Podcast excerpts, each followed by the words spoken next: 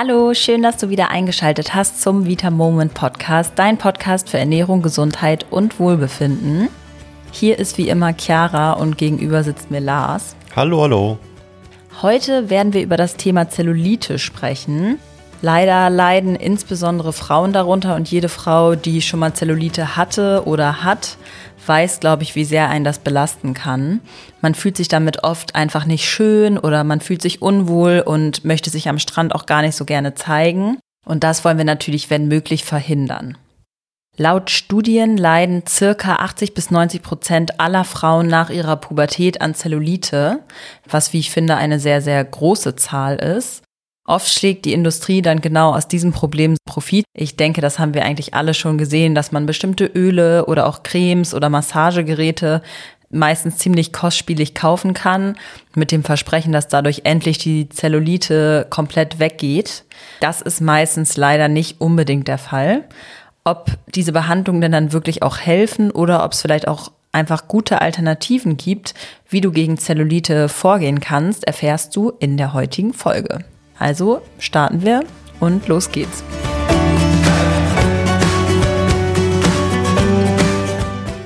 Also Lars, ich würde sagen, wir starten mal damit zu erklären, was Zellulite überhaupt ist oder auch wie Zellulite einfach entsteht.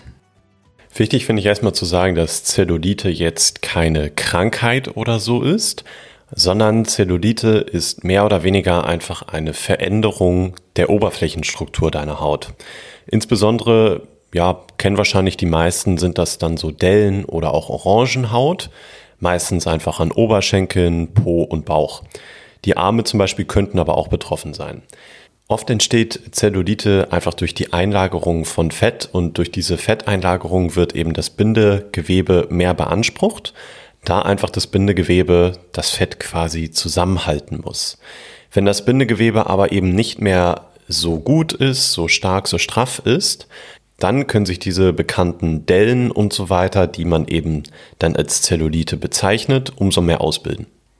Okay, und welche Gründe kann es haben, dass das Bindegewebe nicht so gut ist? Weil du meintest ja jetzt, dass manche dann einfach nicht so ein straffes, nicht so ein starkes Bindegewebe haben.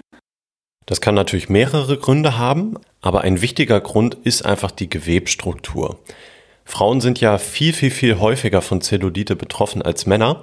Und das liegt biologisch einfach daran, dass Frauen sozusagen eine andere Struktur des Gewebes haben als Männer. Und so bildet sich dann Zellulite dort leichter aus.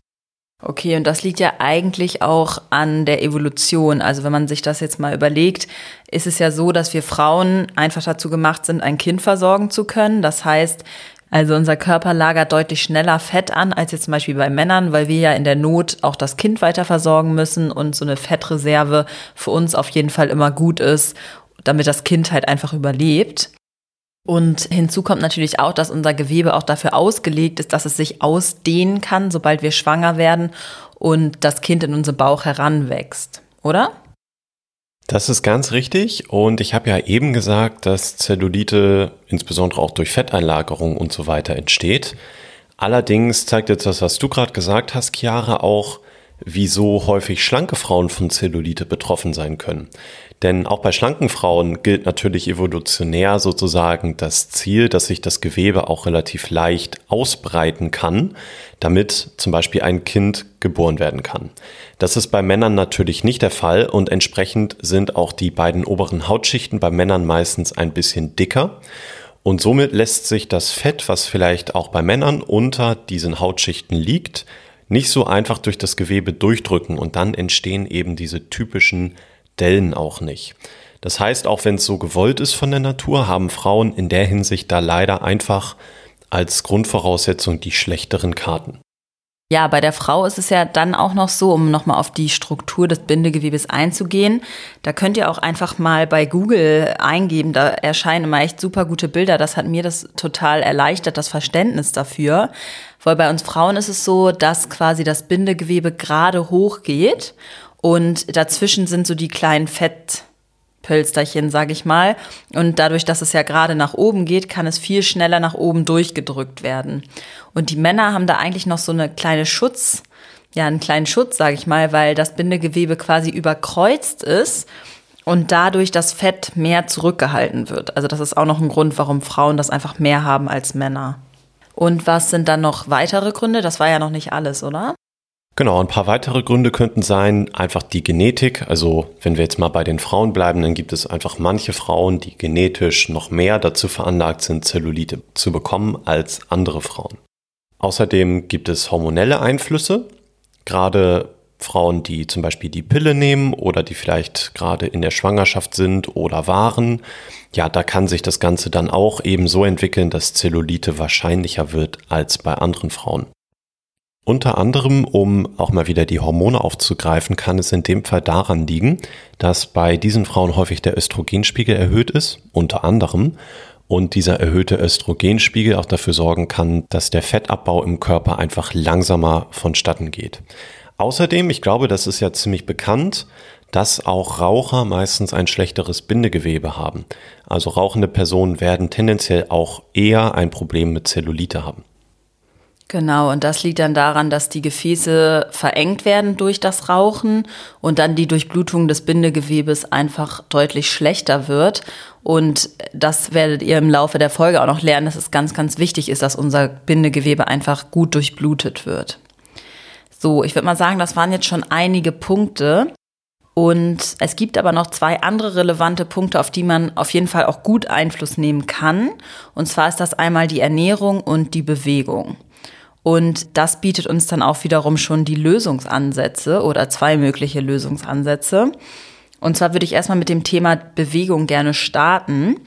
Ich glaube, das ist eigentlich auch ein relativ bekannter Ansatz außer jetzt den Cremes und den Ölen, die einem von der Industrie, sage ich mal, versprochen werden. Und zwar ist es so, dass durch Muskeln die Haut einfach deutlich straffer wird und die Durchblutung angeregt. Das heißt, deswegen wird auch besonders wenn du jetzt Zellulite hast, vielleicht von deinem Fitnesstrainer eher zum Krafttraining geraten, als jetzt zu einer starken Cardio-Einheit. Und damit werden so sage ich mal, zwei Fliegen jetzt mit einer Klappe geschlagen, weil je mehr Muskeln du hast, desto weniger Zellulite bildet sich aus und desto straffer wird auch deine Haut. Lars, kannst du mal erklären, inwiefern sich die Ernährung denn genau jetzt auf die Zellulite auswirkt? Wie vorhin schon gesagt, gibt es auch zum Beispiel schlanke Menschen und es gibt auch Menschen, die ja sich eigentlich gut bewegen, vielleicht auch schlank sind und eben trotzdem Zellulite haben. Da kann dann die Ernährung einfach der Grund sein, so wie die Ernährung ja eigentlich für alles ein Grund sein kann. Nämlich braucht unser Bindegewebe natürlich auch bestimmte wichtige Nährstoffe. Wenn wir davon einfach nicht genug zuführen, dann leidet auch unser Bindegewebe, weil es schlichtweg nicht ausreichend aufrechterhalten werden kann. Wir gehen also gleich ein paar Nährstoffe einmal durch und hier kannst du davon ausgehen, wenn du dort einen Mangel hast, dann könnte es jedenfalls deine Zellulite noch weiter befeuern und das möchtest du ja an der Stelle nicht. Ganz genau. Welche Nährstoffe sind das denn dann so, Lars? Magst du da eben was zu sagen? Fangen wir mal mit dem Klassiker an. Das ist das Magnesium, was du ja auch schon ganz, ganz häufig hier im Podcast gehört hast. Und zwar ist es so, dass Magnesium sowieso ja an unzähligen Stoffwechselprozessen beteiligt ist. Außerdem ist Magnesium aber eben wichtig für die Kollagensynthese. Und Kollagen ist quasi unser Strukturprotein im Körper, das extrem wichtig für Haut, Haare, Nägel und Gelenke und so weiter ist. Wenn wir also unsere Kollagensynthese antreiben können mit Magnesium, dann wird das höchstwahrscheinlich auch bei Zellulite etwas helfen. Das bedeutet, es kann sein, dass deine Haut wieder an Spannkraft dazu gewinnt und dass einfach das Fett, was vielleicht darunter liegt, ähm, nicht so einfach an die Oberfläche kommen kann. Außerdem hat Magnesium eine elektrolytische Wirkung und hilft einfach dabei, Wassereinlagerungen, die vielleicht das Problem noch verschlimmern, ja, zu verringern ich würde sagen, da wird man auf jeden Fall immer mehr zum Magnesium-Fan.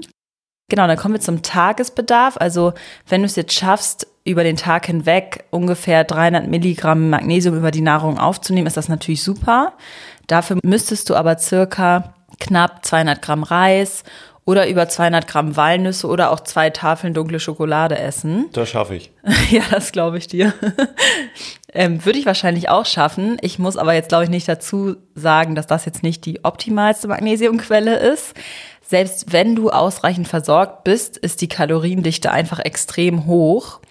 Und da kann man auf jeden Fall auch auf ein hochwertiges Nahrungsergänzungspräparat zurückgreifen. Und dafür kannst du natürlich wie immer gerne mal in unserem Shop vorbeigucken auf www.vitamoment.de und dich einmal schlau machen. Der nächste Nährstoff ist das Vitamin C. So, was hat denn jetzt Vitamin C mit Zellulite zu tun, Lars? Ja, vielleicht, wenn du dich schon mal mehr mit Nahrungsergänzung und auch gerade so mit Hauthaare Nägelpaketen auseinandergesetzt hast, dann kennst du vielleicht das Vitamin C.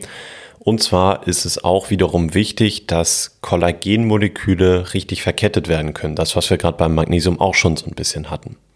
Das bedeutet, wenn wir ausreichend Vitamin C haben, haben wir gute Chancen, ja, dass die Haut einfach fester und stabiler wird. Auch wenn unsere Haut wenig elastisch ist, dann kann Vitamin C da potenziell bei helfen. Insbesondere würde ich aber mal behaupten, dass Vitamin C so bekannt und so wirksam ist, auch ja in dem Bereich Anti-Aging und da fällt natürlich die Haut auch mit drunter, weil Vitamin C einfach eine antioxidative Wirkung hat. Ganz kurz erklärt, das bedeutet, dass freie Radikale im Körper durch Vitamin C quasi ausgeglichen werden und diese, wenn sie nicht ausgeglichen werden würden, würden zu einer Kettenreaktion führen, die dann zum Beispiel die Hautalterung mit sich bringt. Also Vitamin C wirklich der absolute Jungbrunnen und auch eben gegen Zellulite super. Okay, und wie viel von dem Wunder Vitamin C, sage ich mal, muss ich denn dann einnehmen, um über den Tag hinweg gut versorgt zu sein? Also so der Klassiker sind ungefähr 500 Milligramm Vitamin C. Die könntest du natürlich über deine Nahrung zu dir nehmen. Und dafür haben wir mal wieder ein paar Beispiele mitgebracht. Wichtig bei diesen Beispielen ist natürlich, die beziehen sich jetzt darauf, wenn du wirklich nur diese Lebensmittel für das Vitamin C essen würdest. Das ist natürlich nicht ganz realistisch, aber es zeigt dir doch, wie viel du eben essen müsstest, um das überhaupt zu erreichen. Und zwar sind das zum Beispiel am Tag zweieinhalb Papayas oder 500 Gramm Brokkoli oder sieben Orangen. Es gibt tatsächlich auch einige Experten und auch viele Sportler, die noch weitaus mehr als 500 Milligramm Vitamin C nehmen. Und das natürlich auch mit gutem Grund, aber ich glaube, mit den 500 Milligramm sind die allermeisten schon sehr gut dabei. Natürlich haben wir da auch ein gutes und auch magenschonendes Produkt für dich im Shop. Das heißt, schau gern mal auf www.vitamoment.de vorbei und geh da weiter zu unserem Vitamin C. Natürlich findest du auch den Link wie immer in der Folgenbeschreibung. Okay, ich würde sagen, dann kommen wir auch schon zu dem nächsten Nährstoff, den die meisten bestimmt in Zusammenhang mit Erkältung kennen. Und zwar ist das das Zink. Nicht ohne Grund ist Zink einfach auch ein fester Bestandteil in eigentlich fast jedem Haut, Haare, Nägelkomplex, den wir Frauen uns so oft so gerne kaufen. Und deswegen auch einfach super hilfreich bei Zellulite und grundsätzlich für deine Haut. Zink senkt zum einen nachweislich den oxidativen Stress und wird für den Hautstoffwechsel benötigt. Studien belegen, dass bei Menschen mit Zellulite vermehrt oxidativer Stress nachgewiesen wird. Das heißt, Zink senkt ja diesen oxidativen Stress. Also ist es positiv für deine Zellulitebekämpfung, sag ich mal. Ein weiterer essentieller Nährstoff ist in Bezug auf Zellulite das OPC. Lars, da würde ich den Ball mal wieder an dich übergeben. Was ist OPC und wieso kann OPC bei Zellulite helfen? Wir hatten ja jetzt gerade beim Vitamin C und beim Zink schon das Thema oxidativer Stress beziehungsweise antioxidative Wirkung. Das war das, was ich gerade sagte mit den freien Radikalen, die im Körper sozusagen eingefangen und neutralisiert werden. Am bekanntesten und effektivsten nach aktuellen Erkenntnissen jedenfalls ist da das OPC. Das ist also eins der allerstärksten Antioxidantien, was wir zu uns nehmen können. Und gewonnen wird es aus Traubenkernen, also rein pflanzlich. Das heißt, du hast hier wiederum eine Wirkung, die höchstwahrscheinlich deinem Bindegewebe zugutekommt, dein Bindegewebe ja jünger und elastischer macht und OPC wirkt außerdem entzündungshemmend, was für die Haut natürlich auch gut ist. Und noch ein weiterer Tipp, wenn du einfach generell zu Zellulite neigst, das weiß man ja meistens, dann ist es auf jeden Fall extrem, extrem wichtig, dass du ausreichend trinkst. Also mindestens so zwei bis drei Liter am Tag wären da schon optimal, wenn du keinen Sport machst. Wenn du Sport machst, dann natürlich auch immer noch lieber etwas mehr.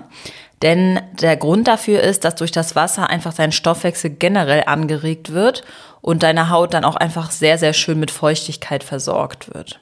Absolut. Und der Klassiker, wie eigentlich bei allem auch, bitte eiweißreich essen. Denn durch Eiweiß sorgen wir natürlich nicht nur dafür, dass wir dann besonders satt sind, sondern das wird im Zweifel auch dazu führen, dass wir tendenziell eher Gewicht verlieren, beziehungsweise Fett verlieren, sage ich besser. Und wenn wir natürlich weniger Fett haben, dann ist auch das Potenzial für Zellulite einfach geringer. Zudem ist Eiweiß natürlich auch sehr wichtig für unsere Muskeln und das, Chiara, hattest du vorhin angesprochen, dass wenn wir natürlich mehr Muskeln haben, haben wir quasi mehr, was von innen gegen unser Bindegewebe drückt und damit die Haut auch von innen glatter ziehen kann. In dem Sinne bitte auch unbedingt ausreichend Eiweiß essen und nicht auf die Meer reinfallen, dass Eiweiß irgendwie dann noch zusätzlich Wasser in der Haut speichern würde. Das stimmt so nicht. Okay, und ich würde sagen, dann kommen wir jetzt noch mal einmal zu diesen ganzen Cremes, Ölen, Massagegeräten, Lasertherapien, die man so gegen Zellulite kaufen kann. Was sagst du denn dazu? Also ich bin generell natürlich offen und denke immer, das, was halt funktioniert und wenn man sich damit gut fühlt, so, dann ist das für mich auch vollkommen okay. Es ist bei diesen Methoden aber eben meistens so, dass sie nur kurzfristig wirken. Denn wie diese Methoden funktionieren, ist quasi, dass Flüssigkeit nach außen gesogen wird und dadurch werden die Dellen in der Haut, also unsere Zellulite in dem Fall, sozusagen aufgefüllt. Dadurch wirkt die Haut voller, straffer und fester. Aber dieser Effekt ist eben kurzfristig, also nicht von Dauer, meistens wenige Tage oder Stunden. Und dann fließt die Flüssigkeit einfach wieder zurück und wir haben das gleiche, in Anführungszeichen, Problem wie vorher. Natürlich, wenn wir schon alles versucht haben und alle Behandlungen des Grundproblems nichts gebracht haben, dann sind auch solche Symptombehandlungen nicht verkehrt. Aber wir verfolgen immer eher den Ansatz, dass wir uns die Wurzel des Problems anschauen wollen, wie eben zum Beispiel Ernährung und Bewegung oder Hormone und nur im Notfall auf die Symptombehandlung dann auch eingehen. Genau, und man muss noch dazu sagen, dass es bislang eigentlich kaum eine oder keine Studien gibt, die diese langfristigen Effekte von diesen Techniken belegen. Das heißt, da sollte man auf jeden Fall vorsichtig sein und sich gut überlegen, ob man dafür so viel Geld ausgeben möchte. Und noch ein Punkt, natürlich ist es wichtig, die Haut einfach einzucremen, für eine gute Feuchtigkeitsversorgung zu sorgen. Aber wie gesagt, da reicht auf jeden Fall auch eine schöne Creme, die du einfach gerne magst oder gegebenenfalls sogar aus dem Bioladen. Und ja, da bist du auf jeden Fall auch auf der sicheren Seite. So, dann sind wir auch schon wieder am Ende angekommen. Ich fasse noch einmal zusammen. Das waren jetzt ja doch ein paar Punkte. Und zwar entsteht Zellulite durch die Einlagerung von Fett, welches dann durch dein instabiles Bindegewebe nach außen gedrückt wird und diese bekannten Dellen verursachen kann. Häufig ist es so, dass Frauen von Zellulite betroffen sind, was zum einen, wie wir besprochen haben, ja evolutionär bedingt ist, aber auch an Hormonen und dem individuellen Lebensstil liegt. Durch Bewegung und deine Ernährung kannst du die Zellulite weitestgehend verhindern und eindämmen. Und dann haben wir noch über vier Nährstoffe gesprochen, die dir im Kampf gegen deine Zellulite helfen können. Also versuch doch auf jeden Fall mal Magnesium mit in deine Mahlzeiten einzubauen, Vitamin C, Zink und auch OPC. Und wenn du es nicht schaffst, das alles über die Nahrung aufzunehmen, dann greif auf jeden Fall gerne zu einem hochwertigen Nahrungsergänzungsmittel. Außerdem nicht vergessen, und das ist auch nicht nur für deine Zellulite gut, ist, dass du ausreichend und ja, am besten so zwei bis drei Liter am Tag trinkst. Und dass du natürlich deine Haut auch einfach gut pflegst. So, dann würde ich sagen, freuen wir uns, dass du wieder eingeschaltet hast. Und wir können auch schon mal darüber sprechen, was nächste Woche Thema sein wird. Und zwar wollen wir da darüber sprechen, wie du dein Sättigungsgefühl wiederbekommen kannst und was dir dabei helfen kann. Weil ich glaube, wir kennen das, na, alle will ich jetzt nicht sagen, aber ich glaube, viele Menschen kennen das, dass man so ein bisschen das Sättigungsgefühl aus den Augen verloren hat. Also schaltet auf jeden Fall gerne wieder ein. Wir freuen uns und dann bis nächste Woche. Bis dann. Tschüss. Wenn dir dieser Podcast gefällt, dann sag es sehr, sehr gerne weiter und empfehle uns an Freunde und Familie und schick einfach mal den Podcast weiter. Ich glaube, das ist manchmal sehr viel schöner als irgendein Geschenk, weil eine Investition in die Gesundheit oder ein Geschenk, was mit der Gesundheit zu tun hat, ist, glaube ich, wie wir alle wissen, so viel mehr wert als alles andere.